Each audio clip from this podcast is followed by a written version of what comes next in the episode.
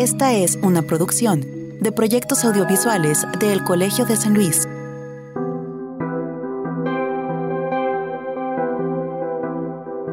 Estamos a finales del 2023 y llegó el momento que todos esperábamos. El inicio de las campañas electorales. Nadie dijo nunca. A partir de hoy veremos cientos de miles de spots en diversos medios y redes sociales anunciando políticos y sus propuestas. Sin duda también veremos una guerra de ataques, desprestigio y declaraciones que seguramente quedarán en el anecdotario político mexicano. Pero lejos de lo eficiente o absurdo que puede resultar lo que veamos o escuchemos, lo verdaderamente interesante es lo que sucede detrás, con los ideólogos, los estrategas y los mercadólogos políticos. Por ahí hay una frase que dice que la publicidad gana campañas, pero que las elecciones las ganan los votos. Y esta es una idea que recién leí en un libro llamado La revolución no será tuiteada, campañas virales, movimientos políticos y activismo ciudadano más allá de las redes sociales. Este libro que escribió Israel Navarro, un egresado de la licenciatura en Relaciones Internacionales de El Colsan, expone la tesis de que en el mundo del marketing político últimamente se le ha dado importancia desproporcionada a las redes sociales. Es decir, sabemos que son importantes y casi omnipresentes, pero a decir de Israel, lo verdaderamente importante para ganar una elección sigue siendo el contacto directo con las personas. Suena muy sencillo así como lo planteo, pero detrás hay varias consideraciones que se detallan en el libro y que me parecen interesantes. Entonces, me pareció buena idea invitar a Israel Navarro a que nos cuente un poco sobre esta idea y la experiencia que tiene detrás y que la sustenta.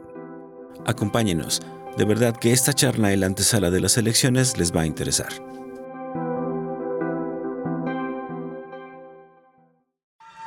Proyectos audiovisuales del Colegio de San Luis presentan Entre Voces, un espacio de comunicación de las ciencias sociales y las humanidades.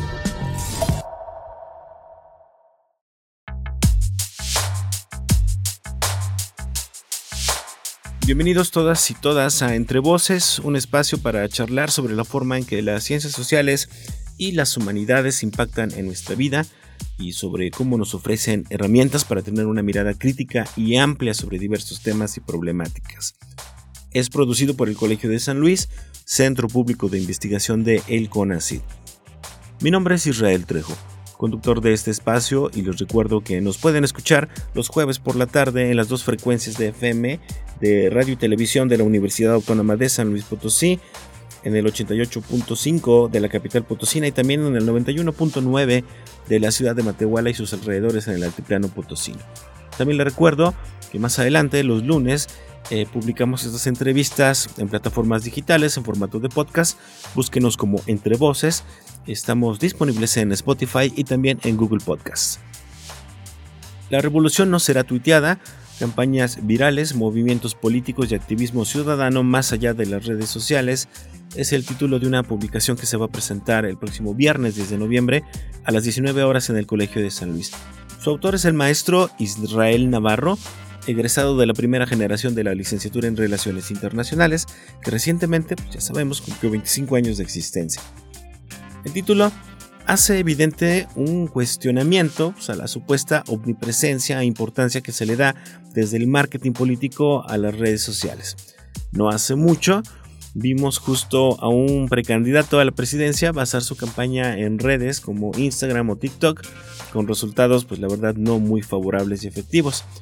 Con este ejemplo, el cuestionamiento que hace Israel Navarro parece cobrar sentido. Pero ¿cómo fue construyendo esta idea, que es la tesis central de su libro? Para responder a esta pregunta, lo hemos invitado a nuestra cabina a charlar hoy, que además se vuelve pertinente justo para responder a esta pregunta, lo hemos invitado a nuestra charla de hoy, que además se vuelve pertinente justo a unos días eh, en que comienza. Para responder a esta pregunta, lo hemos invitado a nuestra charla de hoy, que además se vuelve pertinente justo a unos días de que comiencen las campañas para las elecciones del 2024 en México. Antes de presentárselos formalmente y escucharlo, los invito a que conozcamos un poco de su trayectoria en la sección de Semblanza.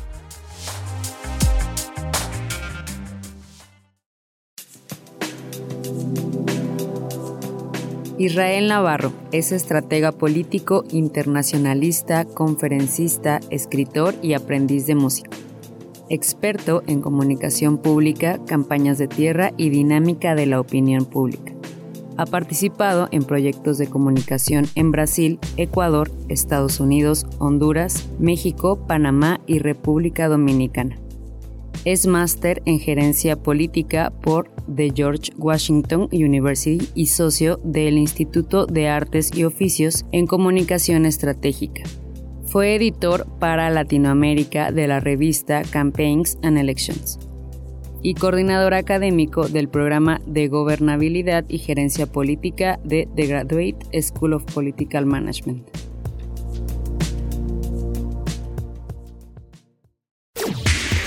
Entrevista.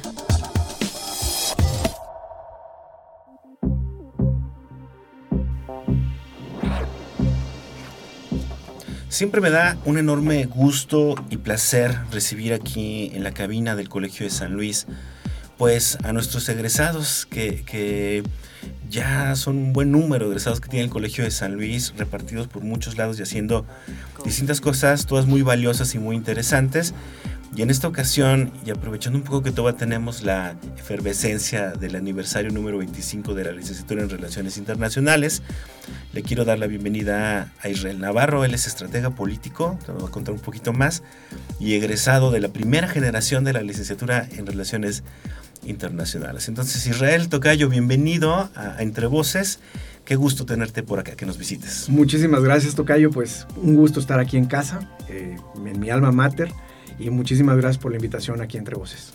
Y bueno, ya les platicamos en la introducción de qué se va a tratar más o menos la entrevista. Les cuento rápidamente, él ha publicado un libro que se llama La revolución no será tuiteada, campañas virales, movimientos políticos y activismo ciudadano más allá de las redes sociales. Eh, que se va a presentar próximamente aquí en el Colsan, eh, además con un panel muy interesante de comentaristas, lo vamos a, platicar más adelante. Pero bueno, vamos a hablar un poco pues, sobre el libro y sobre cómo lo, fuiste armando, Israel. A mí entrada te voy a decir, el título me parece muy provocador, muy audaz, vamos a decirlo así, en una época donde eh, principalmente creo que se ha difundido mucho una idea, ¿no? De, de, que casi ahora todo depende o todos vivimos ya absortos en, en las redes sociales y en ese sentido se ha vuelto pues un espacio, pues sí, virtual, pero sumamente importante en nuestras vidas, ¿no? Pero antes de platicar un poco de esto, pues platícanos un poco qué, has hecho después de egresar de la, de la licenciatura, porque creo que eso define en buena parte también pues, el fondo de este libro, ¿no?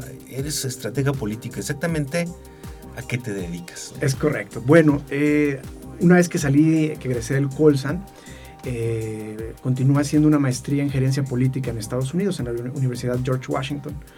Eh, y la gerencia política es esa parte eh, práctica de, relacionada con, con, temas políticos, es decir, no desde el punto de vista de la ciencia política, sino del pragmatismo total, es decir, comunicación, opinión pública, estrategia en el sentido de conseguir objetivos políticos, análisis político y de coyuntura. Eso es prácticamente lo que, lo que cursé en Estados Unidos y a raíz de eso pues me he dedicado a distintos eh, periodos a hacer consultoría política, es decir, asesorar eh, gobiernos, partidos políticos, organizaciones, eh, inclusive empresas, con un solo fin, es decir, conseguir poder, darles poder en términos de opinión pública, en términos de aceptación, en términos de intención de voto, eh, siempre con un fin y una causa objetiva y una causa, eh, digamos, social que, que mueve estos intereses. ¿no? Ese, es,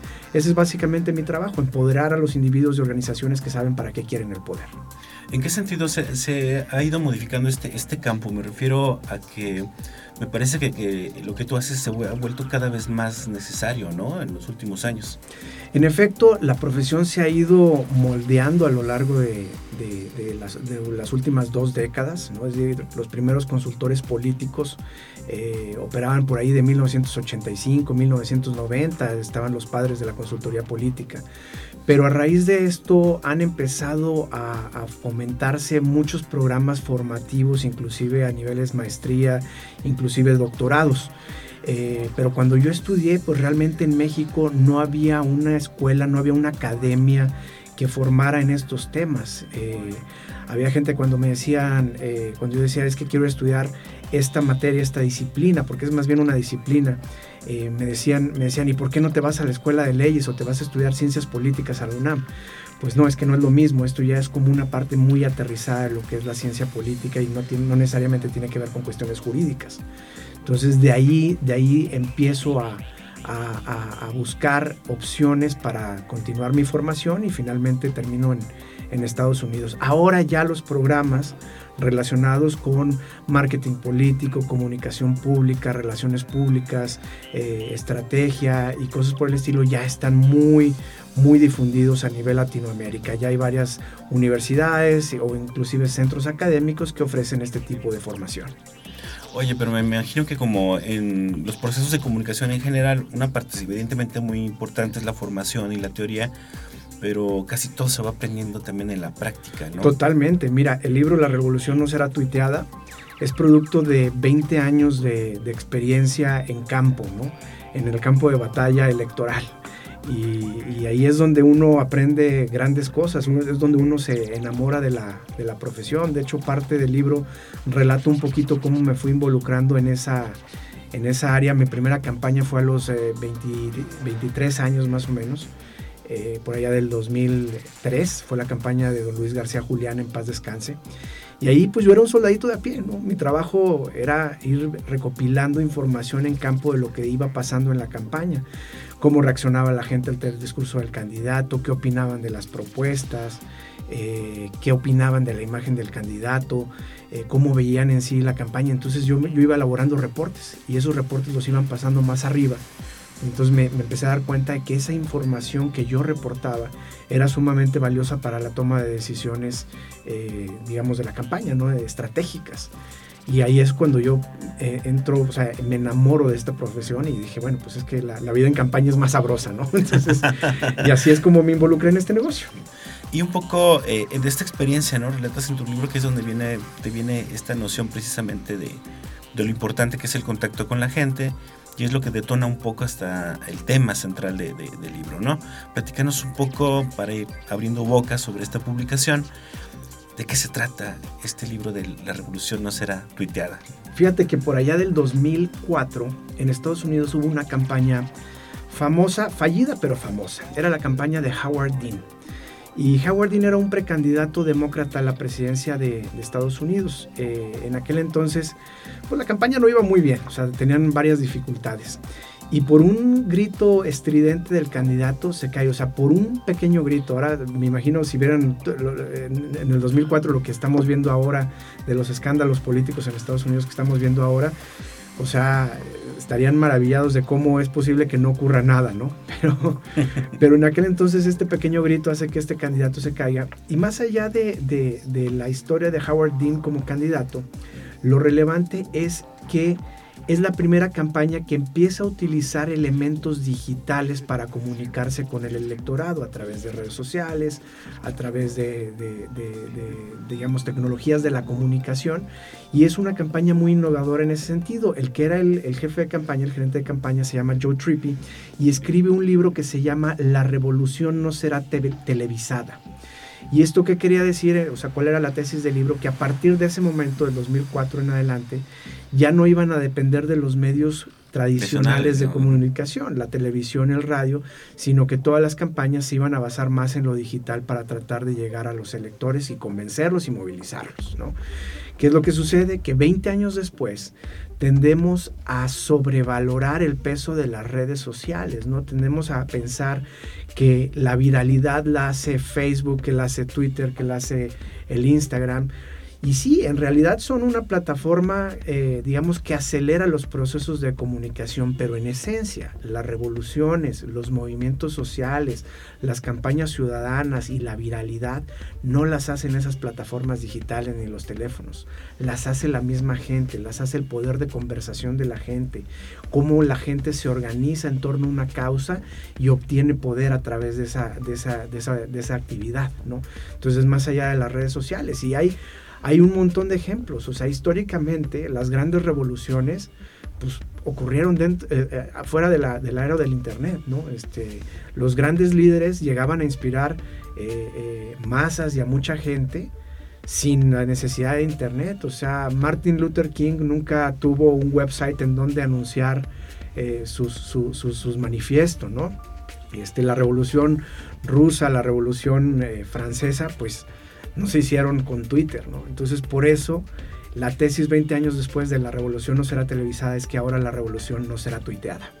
Pasaba más o menos antes igual, ¿no? Digamos, eh, ahorita estamos hablando de esta transición de los medios tradicionales, prensa, televisión, radio, a las redes digitales, pero en esencia pasó lo mismo cuando justo se inventó la radio y la televisión. O sea, los mensajes tenían también otras maneras de propagarse. ¿no?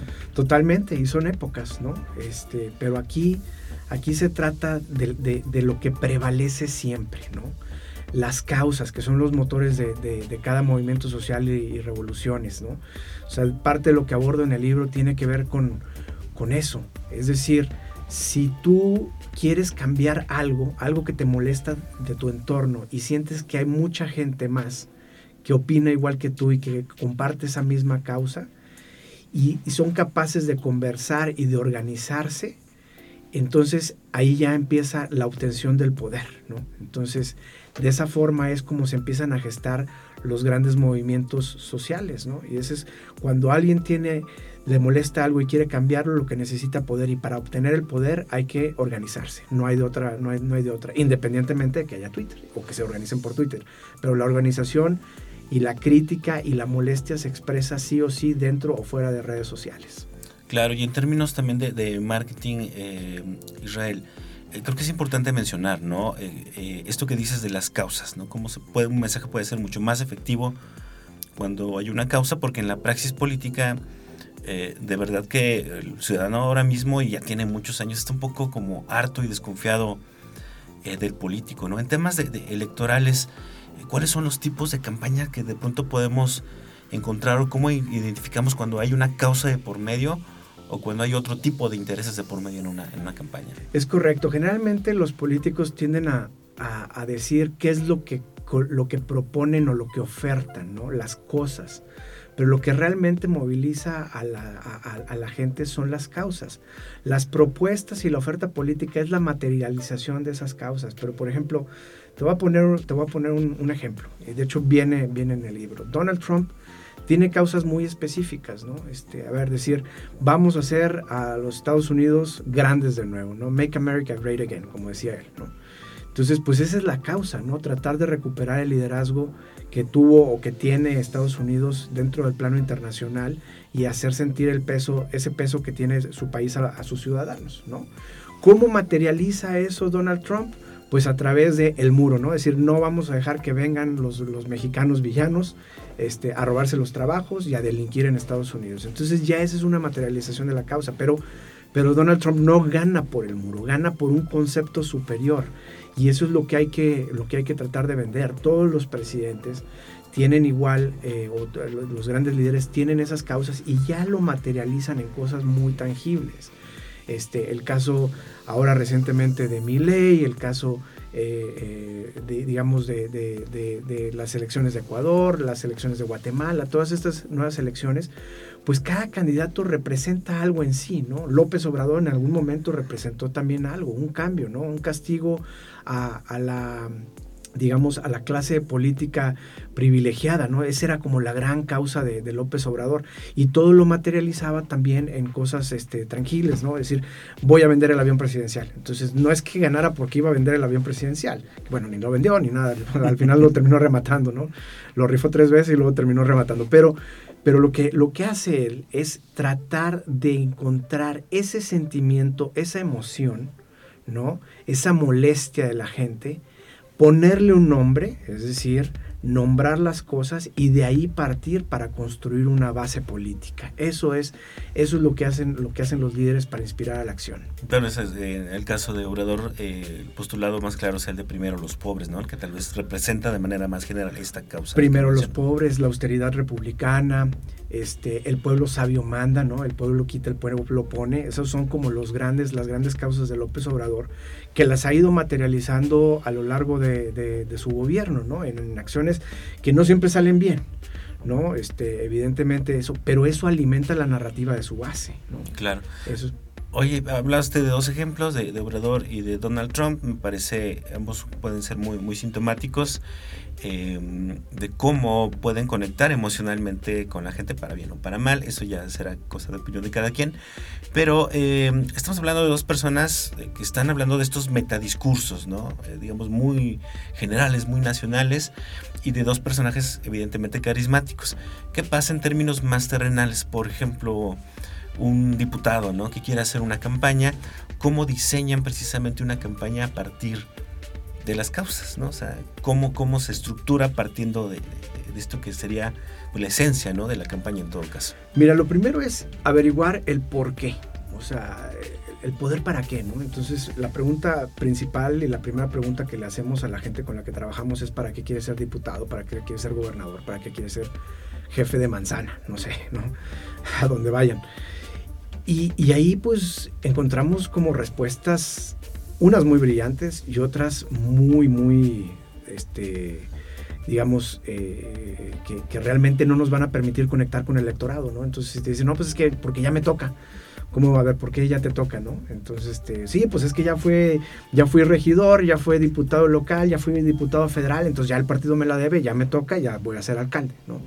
Entonces, pues imagínate, tú te imaginas un Obama este, llegando y, que diga, porque ya me toca, ¿no? O sea, because it's my turn. Pues no, no evidentemente no, no, no, no funciona así. Si no hay una causa, es decir, no hay un porqué válido, para empezar, no podemos, no podemos eh, mover ninguna intención de voto, no podemos eh, construir nada de eso. Entonces, lo primero es tener claridad qué es lo que vamos a hacer con el poder. Entonces, si hay una persona que tiene una causa que realmente eh, impacta dentro de la sociedad, pues ya tenemos gran parte del trabajo hecho, porque ya nada más ahí hay que derivarlo dentro de cosas más eh, aterrizables. Ok, entonces, tú quieres hacer esto con el poder, perfecto.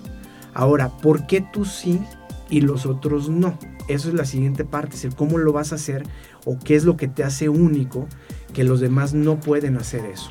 Esa es la segunda, la segunda parte de, la construcción de una estrategia. Y ya después, ahora sí vienen ya la parte de las propuestas. Ok, ¿cómo vas a materializar ese concepto, esa diferencia con los demás, en propuestas muy específicas? No, pues es que si yo quiero el poder para para devolverle la dignidad a la gente, ok, perfecto. ¿Cómo lo voy a hacer? Porque yo sí tengo la experiencia para hacerlo, este, digamos, son, son mis diferenciadores. Y tercero, ok, ¿qué significa esa dignidad? Mejor salud, mm, seguridad, mejor educación, más oportunidades, o sea, ya en propuestas específicas. Y después de eso, ya vienen todas las etapas subsecuentes de a quién le vas a hablar, en qué, en qué momentos lo vas a hacer, dónde es más eh, redituable crecer electoralmente. Eso es, eso es como se va integrando una, una estrategia al final del día, ¿no? Ese es, es como empezamos a operar una, una, campaña o un proyecto de comunicación, tanto para candidatos o como para organizaciones políticas y sociales. Claro, y de este proceso que hablas ahorita, que es lo que viene después, es donde tú también sustentas esta idea del libro, donde dice que muchas estrategias son, pueden ser más efectivas cuando tú utilizas una alegoría este, militar, ¿no? Dices, este, los medios pueden ser la fuerza aérea, pero el trabajo tierra que tú le llamas como la infantería, ¿no? El, contacto eh, con la gente. Y justo de, estas propuestas que también pones en tu libro sobre cómo hacer este, esta, este contacto con la gente, esta transmisión del mensaje tierra como tal. Eh, vamos a hablar ahorita que regresemos de, este corte. Este, les recuerdo que estamos charlando con Israel Navarro, autor del libro de La Revolución no será tuiteada. El, es egresado de la licenciatura en Relaciones Internacionales del Colsan y este libro lo va a presentar próximamente, el próximo viernes. Estén atentos al final de la entrevista, vamos a hablar un poco sobre la presentación. Eh, pero bueno, estamos en Entre Voces, un espacio para comunicar las ciencias sociales y las humanidades producido por el Colegio de San Luis. Regresamos en un minuto.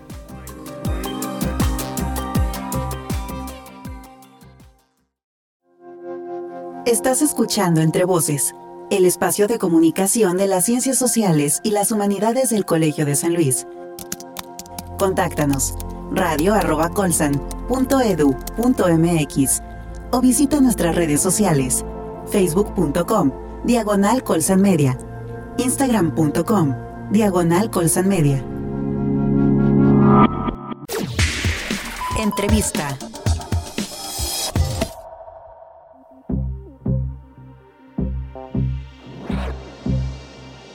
Estamos de regreso en Entre Voces, un espacio para comunicar em, el impacto y la importancia que tienen las ciencias sociales y las humanidades en, nuestra vida en general, eh, pero también cómo nos ayudan a tener una mirada crítica y analítica sobre eh, diversos temas eh, pues que nos atañen a todos.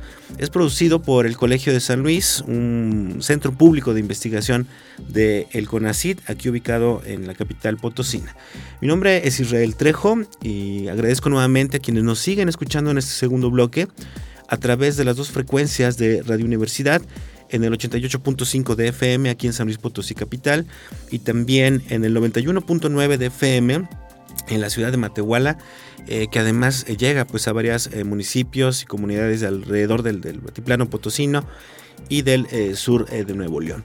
Em, les quiero recordar también que tenemos redes sociales, si es que usted es un seguidor de las emisiones de Entre Voces, eh, muchos de nuestros contenidos, por ejemplo, lo que publicamos después en formatos podcast, eh, lo puede encontrar en plataformas digitales. El lunes por la mañana publicamos por ahí las charlas o las entrevistas que tenemos en este espacio a través de Spotify y de Google Podcast. Y si quiere también ver algunos otros contenidos más enfocados, em, eh, digamos, en el enfoque de comunicación pública de la ciencia, en este caso de las ciencias sociales, lo invitamos a que nos siga en Facebook y en Instagram como Colsan Media.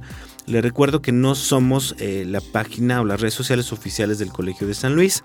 Esas las encuentra así como tal el Colegio de San Luis, sino más bien es un proyecto eh, de comunicación de las ciencias sociales, donde podrá encontrar además de, podcasts o, cápsulas de audio, algunos eh, reels en video, carruseles o algunas infografías que seguramente serán de su interés.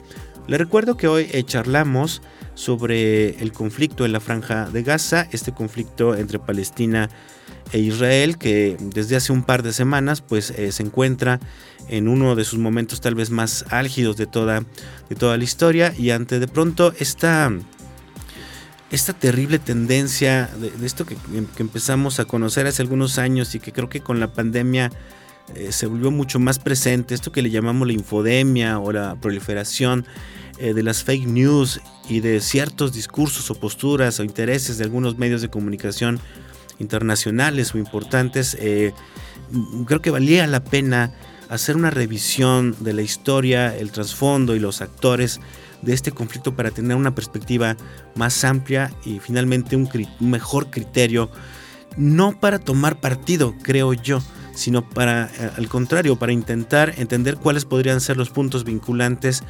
entre Israel y Palestina y en algún momento poder aspirar pues a la paz en esta región por más pesimista que sea ahora el, panorama. Pero bueno, está con nosotros Tomás Calvillo y Cecilia Costero y yo quisiera retomar, eh, eh, Tomás, la charla.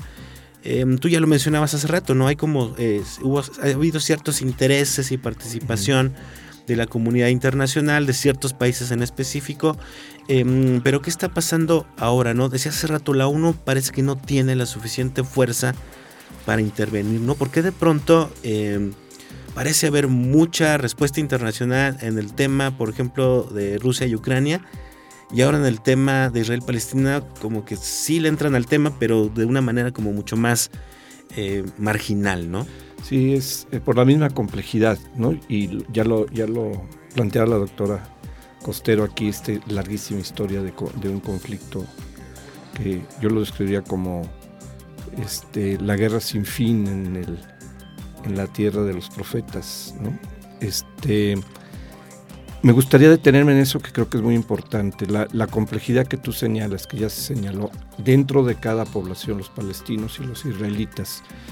Eh, como una hipótesis, eh, eh, pero con datos duros para sostenerla o para proponerla, hay otros actores muy importantes que están en juego ahí. Venía el, el, gobierno de Netanyahu de Israel, que es un gobierno muy criticado por su política conservadora, represiva, etcétera, que bloqueó los caminos de negociación que venían con los palestinos, otros grupos de Israel haciendo, sobre todo la, la socialdemocracia que antiguamente el Partido Laborista, y, desde hace desde los 70 llegaron los del Likud, la, el partido de derecha, en fin. Este, la, este, había otro elemento que se estaba jugando, que era la relación con los otros países de la región. Entre un paréntesis, permíteme, porque si no se me va a ir esa idea que la tenía antes. Un tema fundamental para entrar, teórico político, para tratar de entender el problema, es el concepto de Estado-Nación. ¿sí? Nada más revisar cuándo se constituyen como Estado-Nación eh, Líbano, Siria, Jordania, todos es a mediados del siglo XX. Son, desde una perspectiva, diríamos, estados tardíos, ¿sí? En un mundo que, se está moviendo y el concepto de esta noción está en mutación. Y estamos en un territorio, en términos de kilómetros, muy pequeño, donde dos pueblos quieren definirse como estados-nación, ¿sí? Es decir, estructuras que probablemente tienen que reformularse por completo. Y en ese sentido se ve que algunos de los actores externos que están jugando y probablemente estén detrás del, del conflicto, indudablemente, son Arabia Saudita, que tiene ya en camino una alianza con Israel, para crear ahí, sí, un poder regional muy importante, económico, político, social. Es decir, ha habido cambios en los últimos años en, en, las autoridades de Arabia Saudita que los están abriendo. Por primera vez permitieron que las mujeres manejaran los automóviles, por ejemplo. Es decir, cambios significativos en esa cultura que apuntan a que uno de los países más importantes, el de mayor reservas de petróleo, entra en alianza con Israel, ¿sí? Y empiezan a constituir la posibilidad de un entendimiento y normalizar sus relaciones diplomáticas, dejando fuera de facto a otros grupos más extremistas que miran más la construcción de sus Estado-nación a partir de conceptos religiosos, a, partir de una tradición islámica mucho más cerrada, como es el caso de Irán, que es el otro eh, país importante en la zona que siempre ha competido con Arabia Saudita y que representa a la corriente de los chiitas en los musulmanes como de Arabia Saudita a los sunitas, con sus este, grises, como tú dices también. En términos sería como la parte eh, cristiana, ¿no? Los cristianos evangelistas, los católicos, las diferentes corrientes. Bueno, en el caso de Irán, que ya lo mencionamos, juega un papel muy importante en la zona y ha apoyado a, los grupos más radicales como Hezbollah en Líbano y como Hamas en Palestina y tienen ahí tensiones muy fuertes. Entonces, ahí hay una batalla dentro del mundo islámico muy fuerte, en donde hay dos puntos que nos dejan ver diferentes polarizados. Y estos son actores que tendrán que este, resolver ese tema, que es muy importante. Y lo van a resolver con otros actores externos, evidentemente Estados Unidos. La ida de John Biden, que muchos lo criticaron en ese momento, creo que fue una ida muy importante esta. Lo que fue a hacer John Biden fue a decirle, eh, te apoyo total a, Israel, pero me siento aquí en esta mesa contigo y tu, y tu gabinete de seguridad y, y nos lo han dicho así abiertamente, es, no, mañana no empieza la invasión por tierra, ¿no? Estaba anunciada la invasión por tierra inmediata, los detuvo. Y segundo, abres un corredor humanitario. ¿Sí? Es decir, todavía tiene la capacidad, una potencia, lo hace, se posiciona como un actor importante para negociar, tiene buenas relaciones Estados Unidos con Arabia Saudita, ¿sí? que es el otro, el otro punto, y luego tienes a Rusia, ¿sí? que va con China. Si tienes estos actores mayores que van a intervenir, creo que el actor más importante, a mí me parece, que puede jugar un papel es la Unión Europea. Porque la Unión Europea tiene una, doble función, ¿sí? Por un lado, este, la, los millones de musulmanes que viven en Inglaterra, que viven en Francia, que participan allá, ya lo precisará. Es decir, está imbricado el mundo musulmán, incluso el radical, vinculado a la Unión Europea.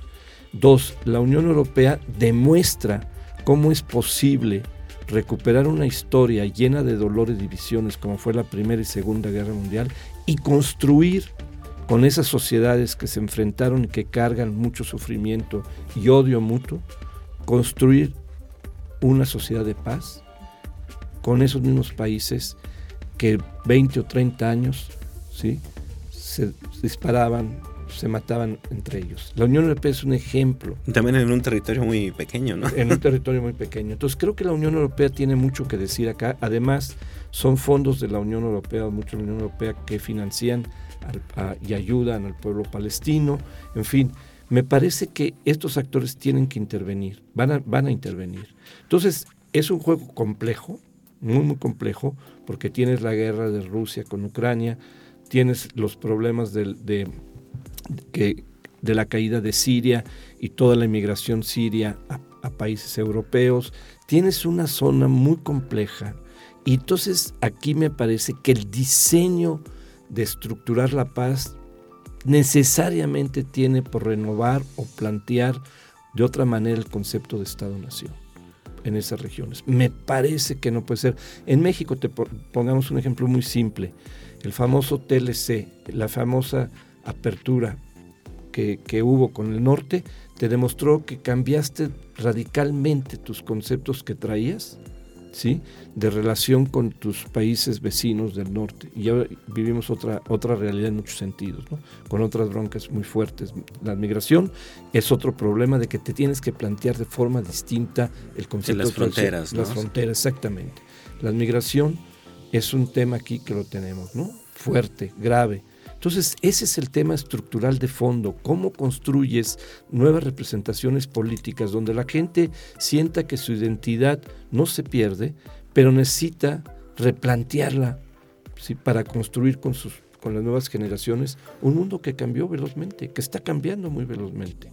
Entonces, me parece que por ahí hay que, trabajar, hay, que buscar, antes que nada, detener la guerra porque los que sufren son las familias, son los niños, ¿sí? los soldados están preparados para la guerra, la población civil está preparada para construir la paz.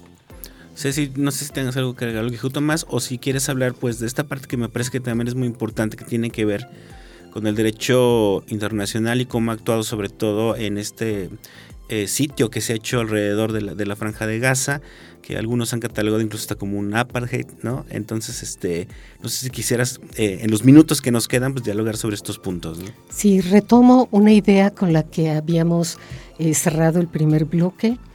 Eh, hace unas horas se acaba de llevar una cumbre en Beirut, en lugar obviamente desconocido, entre Hamas con Saleh al-Aruri, porque muchos de sus antiguos líderes pues los han matado o los han apresado, por la parte de Hezbollah en Narrallah y por la parte de Yihad Islámica con Siad Nakalej. Están conformando o quieren conformar un eje de resistencia entre palestinos, sirios y libaneses. Los judíos, eh, los hutíes de Yemen ya han dicho que apoyarían este eje de la resistencia. Eh, y lo que vemos en este momento es la tragedia brutal de Gaza, que como algunos académicos, como colegas nuestros, como Farid Kahat, han caracterizado como una prisión al aire libre. Eh, y no solamente por su cantidad de muertos, sino porque prácticamente Israel ya le ha eh, cortado prácticamente todos los suministros. escuchaba a Netanyahu anoche Todavía, por lo menos, eh, como parte de este discurso, no sabemos si es disuasión o realmente lo van a hacer. Yo creería que sí lo van a hacer. Sigue amenazando con la intervención terrestre en los territorios eh, palestinos, principalmente de, eh, Gaza. es una pena ver a un organismo internacional como Naciones Unidas un poco atrapado. Escuchamos esta semana también un discurso muy pro-palestino del secretario de, este, de, Guterres, ¿no? de, este, de este organismo internacional. Eh, vemos como organismos regionales como la Liga Árabe pues, se encuentran paralizados, no están verdaderamente haciendo nada. Eh, el Vaticano se ha autopropuesto como un intermediario en este conflicto. Eh, yo creo que habría otros intermediarios con mucha más legitimación.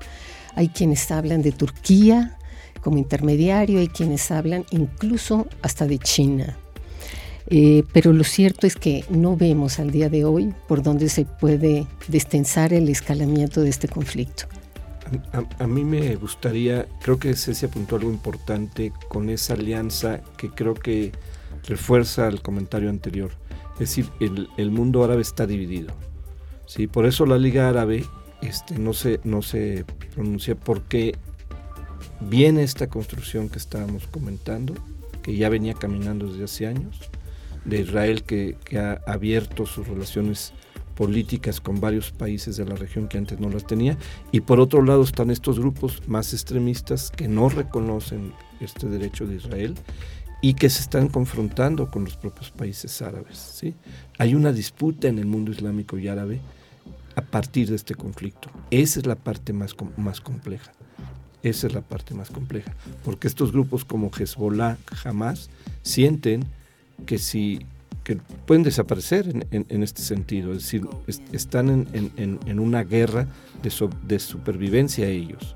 Entonces, ¿cómo construyes allí procesos de entendimiento? Eso va a ser muy, muy complejo, porque además las armas que ellos tienen es diseminar el conflicto por otros territorios. Es decir, el descontento en muchos otros países por diferentes causas. Yemen es, un problema. Este, Arabia Saudita se ha enfrentado a estos grupos que ahora están ligados con, con Hamas en Yemen, etc. Entonces hay una gran división polarizada en el mundo árabe islámico. ¿sí? Y Israel ha sido parte importante de este conflicto, pero está más allá de Israel mismo. ¿sí? Eso es lo que, lo que bueno, una, reflexión final, Bueno, nada más eh, tocar el tema de México, porque a ah, veces pensamos que son eventos internacionales de otras regiones que no tienen impacto en, nuestras, en nuestras zonas.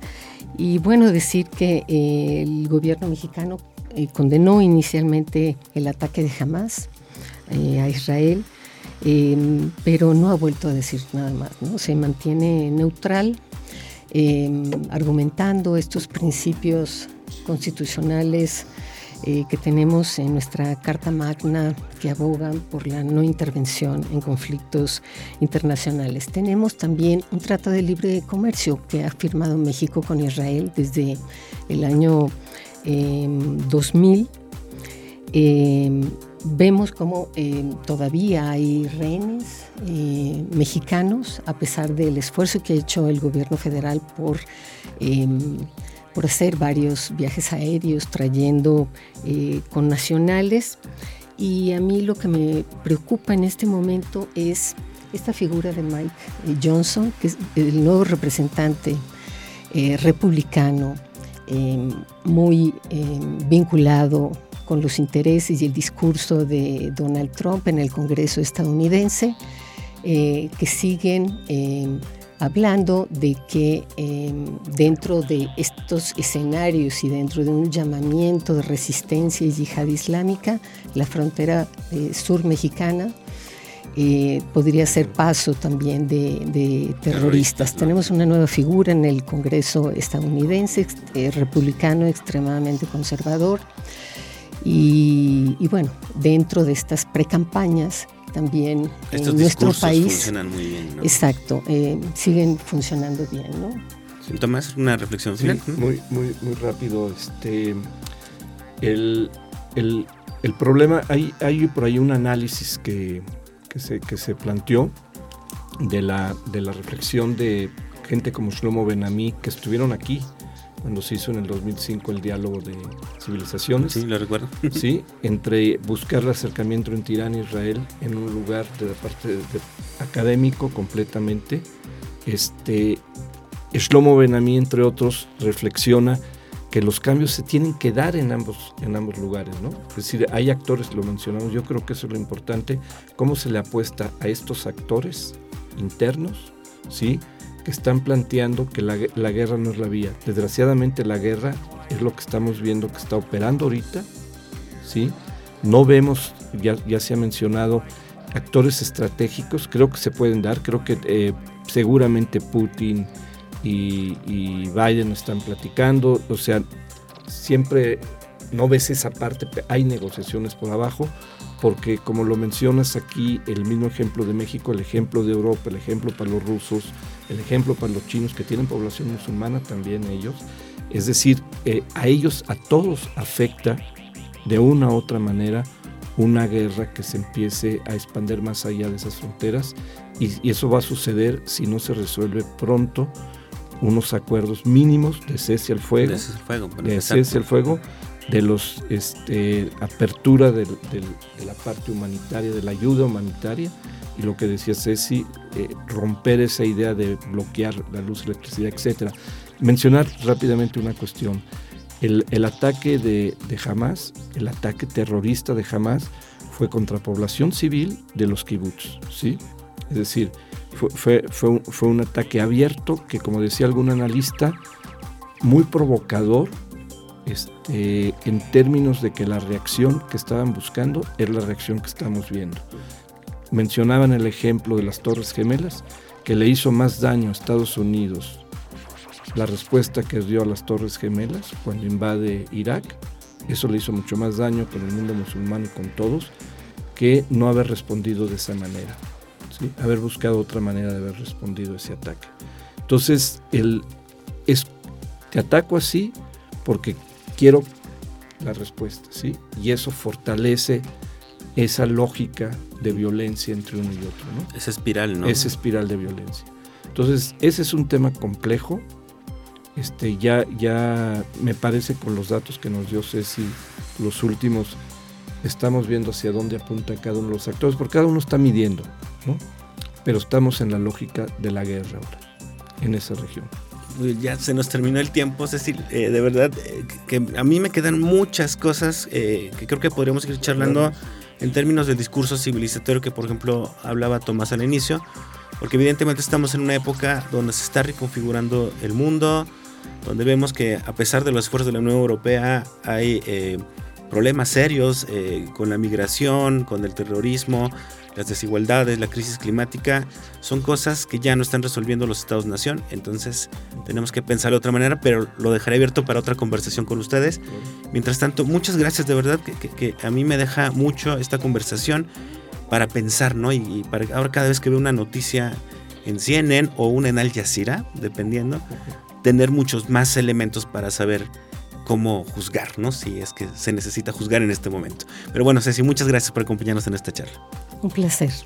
Y Tomás, también muchas gracias, por acompañarnos. Gracias, como siempre. Y yo lo dejo nada más ya con el final de Entre Voces.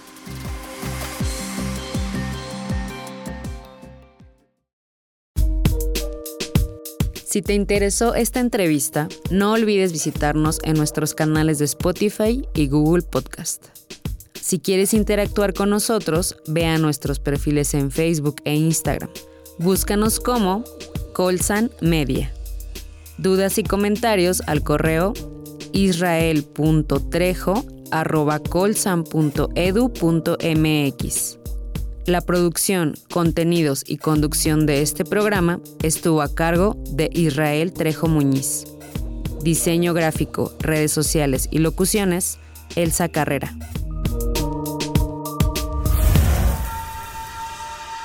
Esto fue Entre Voces, espacio de comunicación de las ciencias sociales y las humanidades. Producción, proyectos audiovisuales del Colegio de San Luis. Conducción y contenidos, Israel Trejo Muñiz. Realización, Lucero Negrete Espino.